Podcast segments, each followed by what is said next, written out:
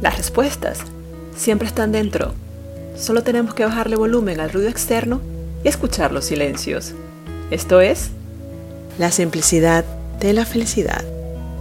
La mayoría de nosotros, cuando estábamos chicos y mamá o papá nos pedían ordenar nuestra habitación, lo veíamos como un castigo. Para nosotros, era una pérdida de tiempo. En nuestro micromundo, esto era un desperdicio de tiempo que ocupaba espacio innecesario en nuestra agenda de diversión. Lamentablemente, a muy pocos de nosotros nos enseñaron que, por ejemplo, hacer tareas simples pero con responsabilidad también nos trae felicidad. Aquí les dejo un pequeño ejemplo de ello. En casa, como en cualquier otra casa, después de lavar y secar la ropa, debemos doblarla. La tarea de doblar la ropa es una actividad considerada por muchos muy simple, pero bastante fastidiosa.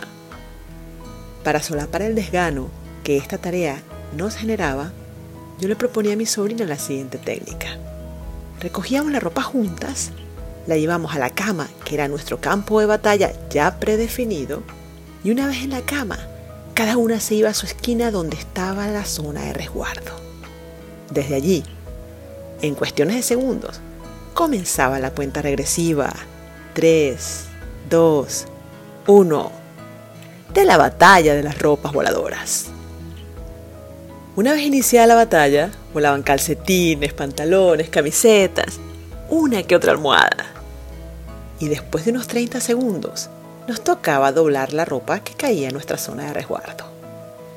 Por supuesto, la batalla se prolongaba unos cuantos rounds más. Al final, terminamos las dos doblando la ropa entre muchas risas y diversión. Y mucho más rápido que si lo hubiésemos intentado hacer de la manera tradicional. A las tareas tediosas hay que buscarles. No diría el lado positivo porque es muy trillado. Hay que buscarle la diversión. Si eres capaz de divertirte mientras trabajas en lo que no te gusta, habrás encontrado uno de los secretos de la felicidad. Y de esta manera te entrenarás para cuando te toque trabajar en lo que sí te gusta. Divertirse mientras se trabaja no es señal de trabajo incompleto, es señal de que se disfruta al máximo lo que se está haciendo. Laboralmente, esto es una condición generalmente vetada por la mayoría de las empresas.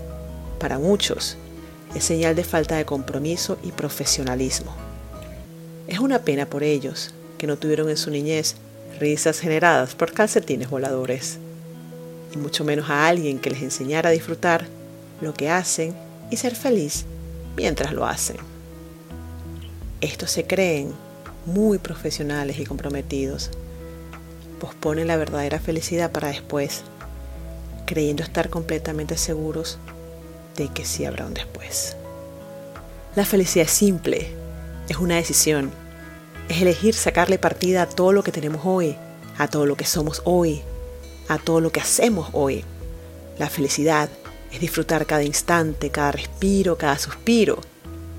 Y si aún no estás seguro de que algo tan simple te da la felicidad, te invito a permanecer unos cuantos segundos bajo el agua y cuando sientas que no puedes contener más la respiración, vuelve a la superficie. Esa primera bocanada de aire que darás te hará recordar que el ingrediente principal para la felicidad es algo tan simple como poder respirar como decía Andrea Boydstone, si te has despertado respirando, felicidades, tienes ante ti una nueva oportunidad.